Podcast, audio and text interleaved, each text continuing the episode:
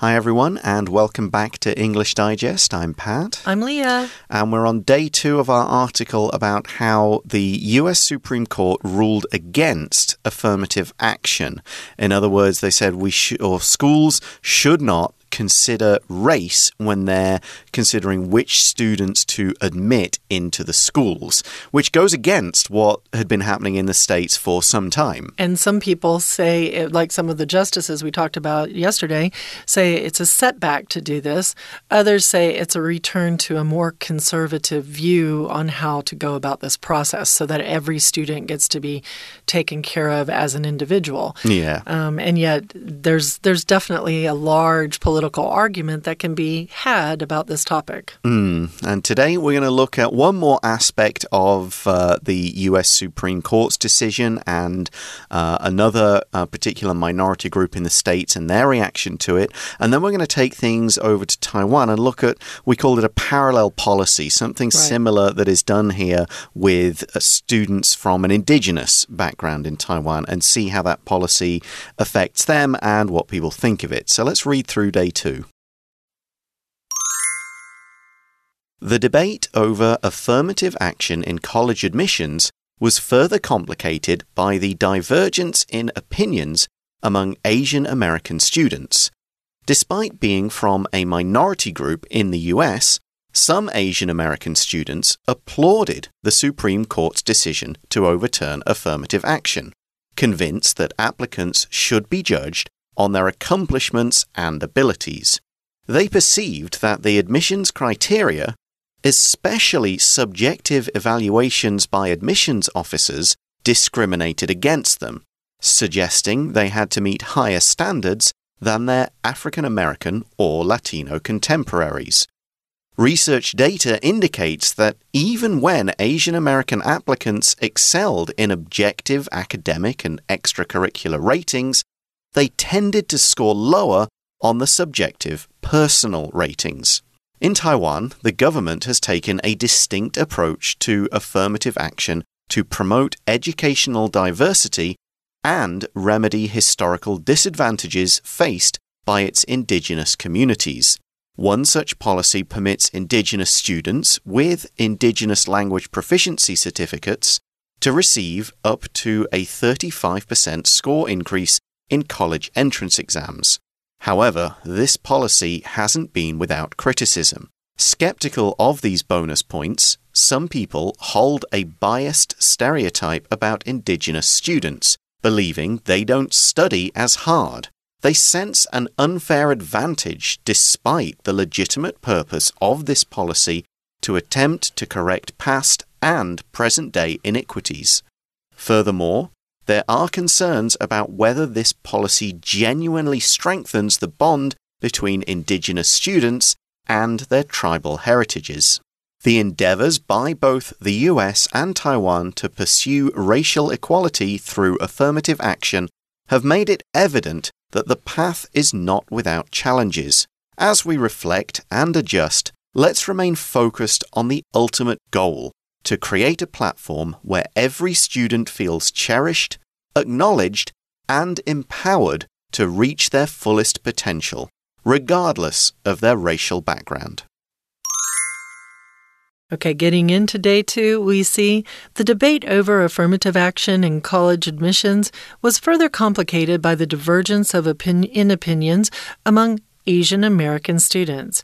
So the debate over affirmative action, the conversation, the argument about affirmative action in college admissions was made more complicated, was made more difficult because of a divergence in opinions. When divergence means that there's a multitude of them, not everybody has the same, which would be a convergence, like everybody moving together and having the same attitude. A divergence is everybody moving away and having a diverse number of different opinions, and there's a divergence in opinions among Asian American students. So, Asian American students have a lot of different feelings about this, about affirmative action. Yeah, and you can say divergence or divergence, Exactly, they're both yeah. okay.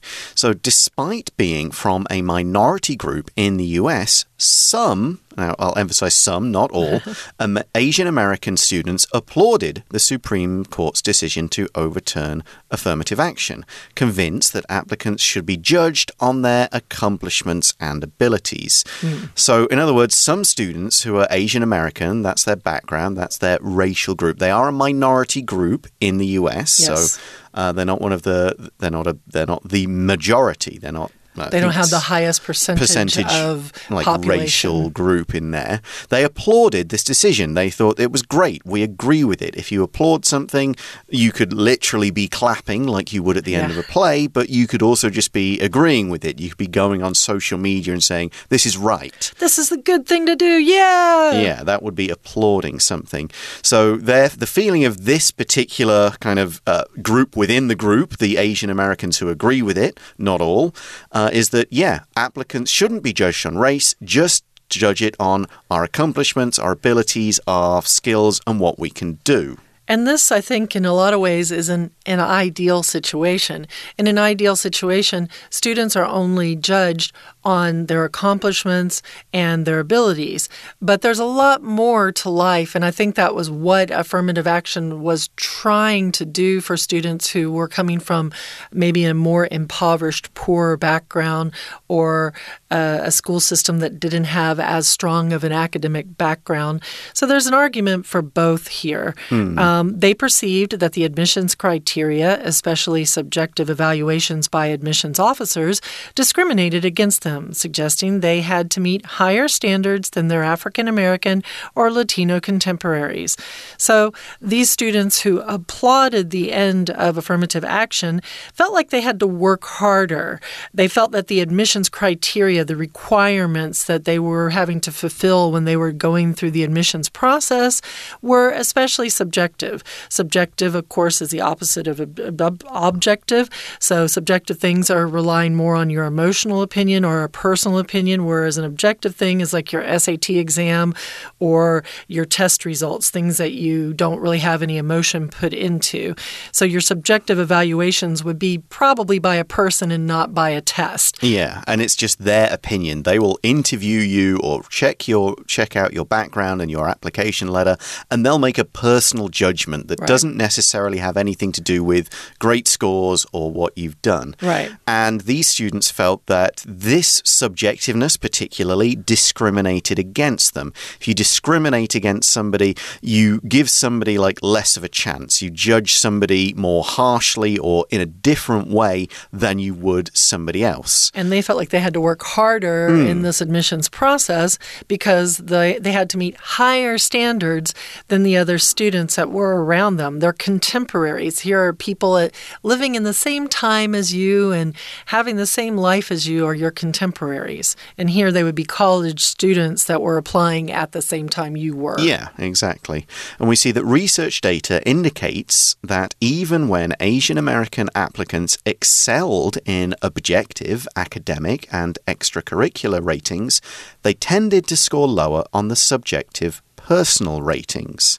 So, uh, a few things to look at there. So, this is what the research data, particularly from those two colleges, it's Harvard and it was at the University of North Carolina Right, that were yes. uh, looked at. And the data indicates, kind of hints and shows that uh, Asian American applicants excelled in objective things. We talked about even when they did- yeah, we talked about subjective. Here's the objective. Right. So, and they uh, Asian American applicants do really well. They excel. They are very, very good at academic things and extracurricular ratings. So, in other words, they get the very, very good academic scores, test scores, and so on, and they do very well at extracurricular things. So, extracurricular is a it's a fantastic word, really. It's a very long one. It's six syllables. Yeah, there's not many with that. So, curri- uh, curriculum is what you learn in school. So, if something is extracurricular, it is outside school, things you do or learn that are outside your normal school activities that you have to do.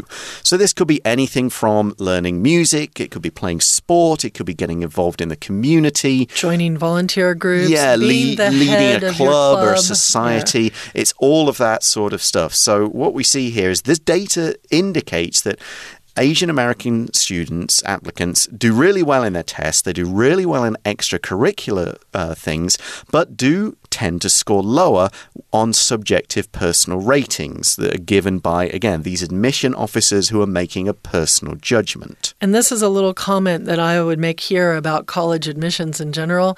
They have been changing a lot over recent years in the U.S. I have to specify in the U.S.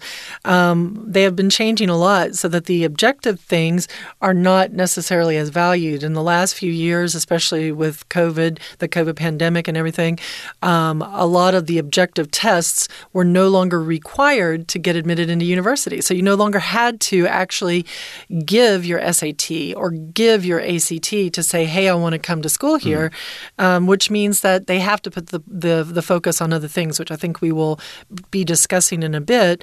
But the extracurricular things, those are the things that a lot of students learn how to game when they mm. are trying to figure out how to get into university. Yeah, so maybe they'll try they to will... have a lot of these things. Yeah, and do them not necessarily because they're interested in them, but do them because they know it's going to look good on on the college on application. Yep, exactly. Yeah. So yeah, that, and that's I guess that's a reason maybe why they're counted as less because they're things that people can get without really being like super devoted to it. But not in every case. that's course. true. But, but and you can only game so much because you cannot game the admissions process so much because when it comes to the subjective personal ratings, you can't really game that unless you know exactly the person you're going to sit across from when you have your interview and, and you have a connection to that person and you know exactly what that person wants to hear and you know to say it. Hmm. And then you game it. But other than that, you just tend to see if you can show that person that you are having an interview with that you're a good fit for the college. Yeah, that you, you know, you're going to benefit the college, it will benefit you, you know, and all of those things. You know, it's been your dream to study there, whatever it happens to be. So there, we could go into loads more detail on those subjects, but we're going to step away here and take a look at something that's been happening in Taiwan. Before that, though, we're going to take a short break and listen to our Chinese teacher. Hello everyone，我是派老师。今天讲解的是寒假合刊 Unit Sixteen 第二天的课程，这个单元介绍的是美国高等教育的平权法案。美国最高法院裁定，大学招生录取的决定，如果涉及种族考量，就会有违宪之余。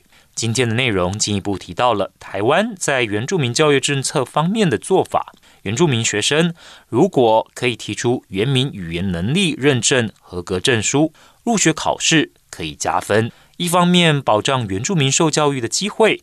另外一方面，也促进原民语言文化的保存。好，我们一起来看学习重点吧。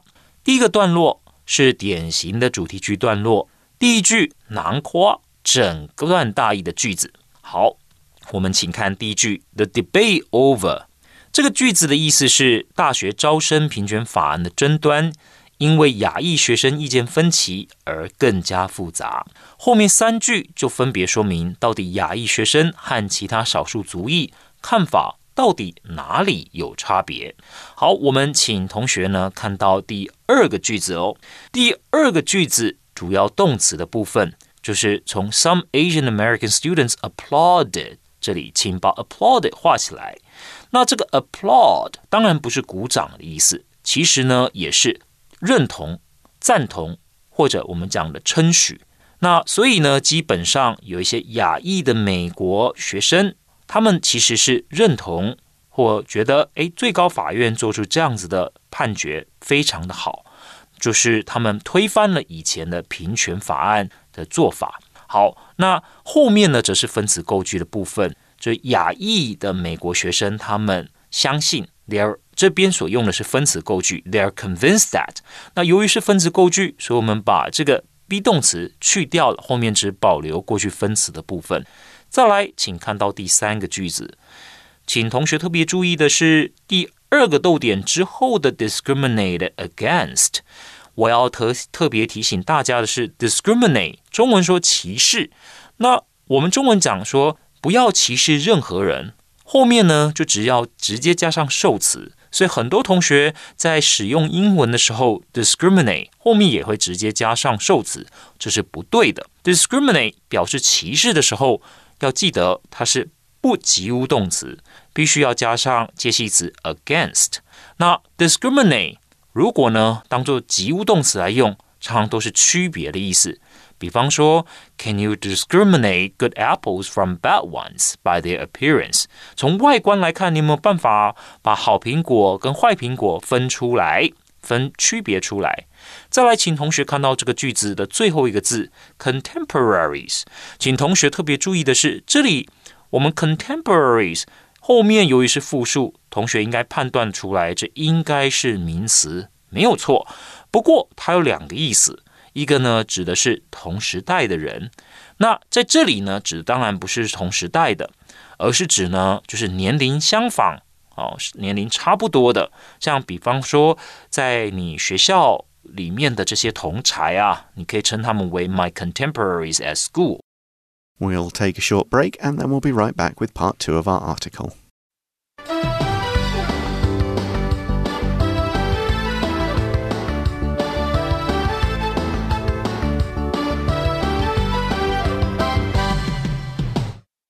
Continuing on in our article, we're going to shift over to Taiwan now, and it says in Taiwan, the government has taken a distinct approach to affirmative action to promote educational diversity and remedy historical disadvantages faced by its indigenous communities. So the government is working to make improvements, which is what we talked about in the last day. Ideally, a government is developing and developing and de developing on what historically was there or historically did not work.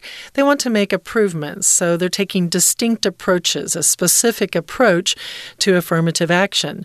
And what are they doing? Well, they're promoting their educational diversity um, as they go along to try and remedy the historical disadvantages, to cure, to fix, to make better the historical disadvantages that students in Taiwan, if they were from indigenous communities, had to face. Hmm. Indigenous mm. means communities that have been here for time immemorial, basically mm. the first peoples of Taiwan. Yeah, before um, a lot of people came over from China and there over the centuries, uh, wherever it happens to be.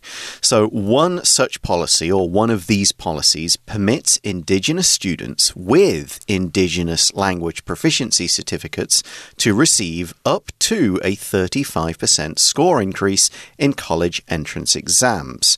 So, the key thing that they need here, these students, is a language proficiency certificate certificate. And that will have to be in their own tribal language to say, yes, you know your language, you are proficient in it, you've passed a test in it, you can speak it and read it and write it and, you know, understand this language in full. In the same way as people would get uh, TOEIC or IELTS or whatever to as proficiency certificates for English, there is an equivalent certificate to, certificate to say yes, you, we have proved, we've checked you, and you can speak your language, this part of your heritage and culture, uh, to a certain ability, to a very high standard. Right, and they're wait, weighting that. So again, we were talking yesterday about gaming the app, the admissions process. In a way, this gives a little bit of a game to Indigenous students who have that proficiency level to give them a little bit more weight in in their admissions process that will help them to uh, to possibly be admitted into a program.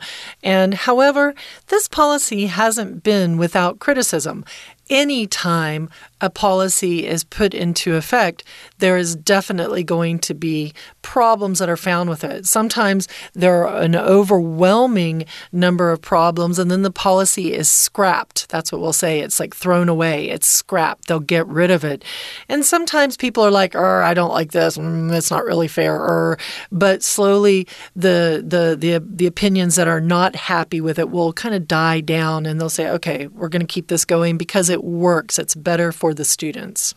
So, what is the criticism of this policy? Well, we see skeptical of these bonus points. Some people hold a biased stereotype about indigenous students, believing they don't study as hard. So, if you're skeptical of something, you don't really believe it. You don't buy it. You kind of think, okay, beyond under the surface of this, it's not doing what it says it's supposed to do. This isn't like really encouraging indigenous students to learn their language culture. No, it's just a, it's just kind of a way of maybe the government saying we feel guilty about the past, so let's just give some extra bonus points. And so the bias, which is a like a, a kind of an unfair belief that you have, or certainly a belief that maybe doesn't have an awful lot of facts to mm. back it up. It's just a strong way you feel based on maybe how you've grown up or what your parents have told exactly. you is the way it should be. Yeah, they the stereotype is indigenous students don't study as hard, presumably because they think, "Oh, I can study less, but I'll learn my language and get a score increase so I can get as good a grade without having to do as many as much work on my tests." So these skeptics, these people who are skeptical, they sense an unfair advantage, despite the legitimate purpose of this policy, to attempt to correct past and present day iniquities. So they sense, they, they, they feel like there's an unfair advantage, despite the legitimate, which is an, a, a reasonable, a legit, a logical, genuine purpose, right? You can also use this as a verb, legitimate, just to let you know, legitimate, uh, you put it with mate instead of mut. Um, purpose of this policy to attempt to correct past and present day iniquities. Iniquities are when things are unequal. So if uh, if you want to talk about a social iniquity, when you have a society where there are a lot of poor people in the day to day of your world, then there's a lot of social iniquity because poor people are not able to make their way higher up the ladder.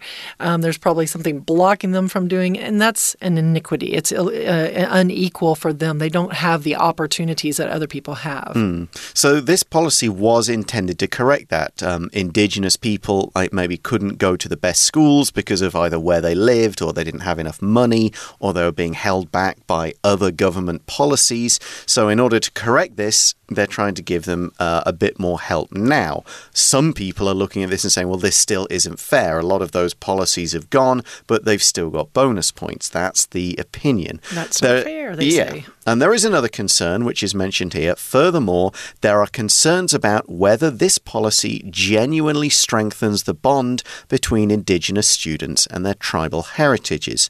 And that goes back to what Leah was saying about gaming the system. Right. In other words, taking advantage of the system and doing things just to get the results, not because it's something you really want to do. The, maybe people are saying, well, if all you've got to do is learn the language, that people will just go and learn it. They're not really connecting, they're not taking part in other activities or learning about the history. No, they're just learning the language to get the bonus score, and that's it. As soon as they've got into college, they don't speak it anymore, they kind of leave behind the culture. So the concern is that only making it about language is not doing enough to really connect indigenous people to their past, to their tribes, to their heritages. And going to the gaming part of it one more time, too, is that you have a student who maybe isn't an indigenous population, uh, a member of an indigenous population, and they say, well, wait, if I go and I learn the language, get a certificate. Can I also get a certificate? Don't I also have a right? Right? Because if the focus is on the proficiency of the language, then shouldn't I also have an opportunity there? It is. They, these are questions that come up anytime you know new policy is put out there. Mm. The endeavors by both the U.S. and Taiwan to pursue racial equality through affirmative action have made it evident that the path is not without challenges. The endeavors, the attempts, uh, the tries that uh, both the U.S. and Taiwan have used. Um, there was an endeavor uh, space mission, mm. actually. So it means try. it's kind of a fun, big word for it. It sounds exciting when you say it. Um, to pursue racial equality. So that's the goal, right? And how are you doing it? Well, you're pursuing it through affirmative action. And what did it do? Well, it has made it evident, has made it obvious that this process, the path, is not without difficulties. It's not without challenges. It's turbulent, it's bumpy. Yeah, some people are saying it's not doing enough, and some people are saying it's doing too much, and some people are saying it's it's doing it the wrong way, or you've forgotten this, and it's very difficult to get some. There's no way you're going to make everybody happy. You're never going to make everybody happy. So that's why we give this conclusion. As we reflect and adjust, let's remain focused on the ultimate goal to create a platform where every student feels cherished, acknowledged, and empowered to reach their fullest potential, regardless of their racial background. Mm, that's a nice sentence. Yeah, so to create a platform, which in this case means to create the situation, to create the this is where we are, this is what everybody is doing, this is how every school or every group works, to create this situation where students can feel that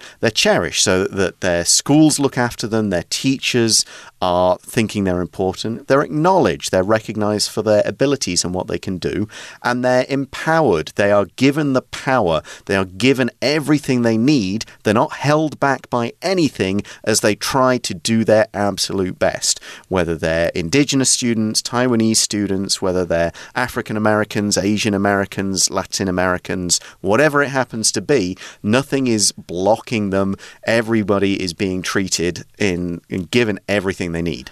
When I look at this sentence, it makes me think of uh, problem solving uh, competitions that I did when I was growing up. Mm -hmm. uh, you go in and you have a problem, and then you brainstorm a lot of solutions for it, and then you take the best solution and you do an analysis of why all the solutions have their flaws, like you rate the best solution, and then you write about that best solution and say, This is why this is the best solution.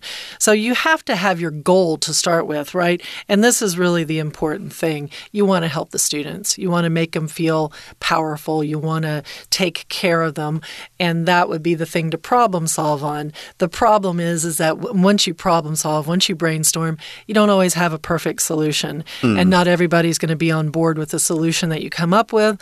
So the question is, are you doing more harm than good? Hopefully, you're doing more good than harm. Mm. Okay, we're going to hand over to our Chinese teacher one more time, and then we'll come back and wrap things up. 再来，我们就看到第二段。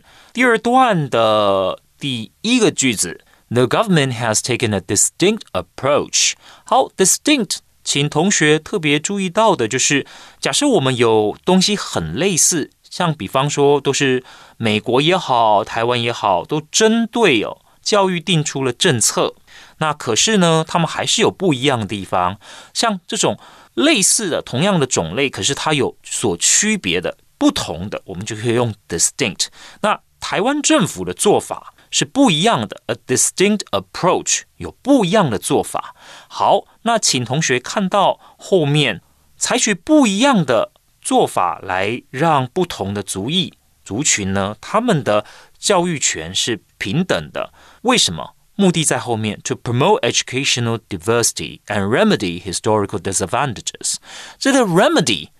同学要注意是动词，其实呢就是我们要讲的，就修正哦，要导正之前啊，就是等于是历史上一些历史因素对原住民学生是不公平的。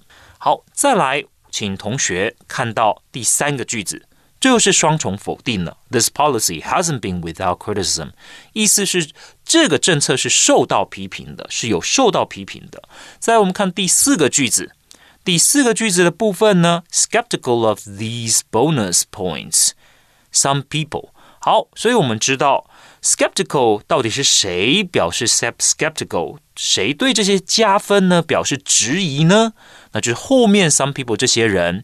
那因为他们有什么呢？他们有特定的这种刻板印象，对原住民学学生呢，他们是有一些刻板印象，是有偏见的，他们就质疑这些加分的做法。好，那再来，请同学看到第三段的第一个句子。第三段的第一个句子：The endeavors by both the U.S. and Taiwan to pursue racial equality 这个部分，请同学把 endeavors 画起来，所以加上 s，它所指的呢，其实就是美国政府也好，或者台湾政府也好，他们所做的这些这些措施、种种的作为，其实这边呢，其实我们也可以把它替换成 efforts。好，就是美国还有台湾的政府，为了让不同的族群社经地位更加平等，在教育方面实现平权的种种作为，我们都可以把它呢称为这个 endeavors。那最后第二个句子，请同学特别注意到的是，在 and 后面的 empowered 这个字，empower 它是由两个元素组成的，em。那这个部分呢就。常常会看到在动词前面，那会因为后面的这个字的开头，因为是 p，它是双唇音，所以我后面呢，我们是一用 m，也是一样是双唇音，它呢就表示让什么人有能力，所以我们说 empowered，让原住民的学生有能力可以做到什么事，reach their fullest potential，发挥他们的潜能。好，以上是我们针对这个课程第二天的内容所做的中文讲解，谢谢大家。So that's our article finish for today. Some uh, fairly difficult uh, issues to kind of process and think Absolutely. about. No easy answers or solutions here for anyone. Nope. And I'll go back to something uh, Leah said at the end of yesterday, and I think also at the start of yesterday. Um, read up on this, learn more about it, and kind of decide for yourselves where your what your opinions are here. Right. Um, we can't tell you what to think. We don't want to tell you what to think. We want to provide you the information so you Well, can empower go out you. there. Yeah, and so you can go out there and think about it yourself. Okay, so hopefully you do that. Hopefully you do give these issues some a bit of thought because they are important issues that do deserve a little bit of your time and thought to think about. Um, because they are things that affect a lot of people in many different parts of the world. It's not stuff you can just kind of ignore and say, ah, it doesn't matter to me. Exactly. Um, but that's all for us. So for English Digest, I'm Pat, I'm Leah. and we'll talk to you again sometime soon. Take care. Bye bye. Bye.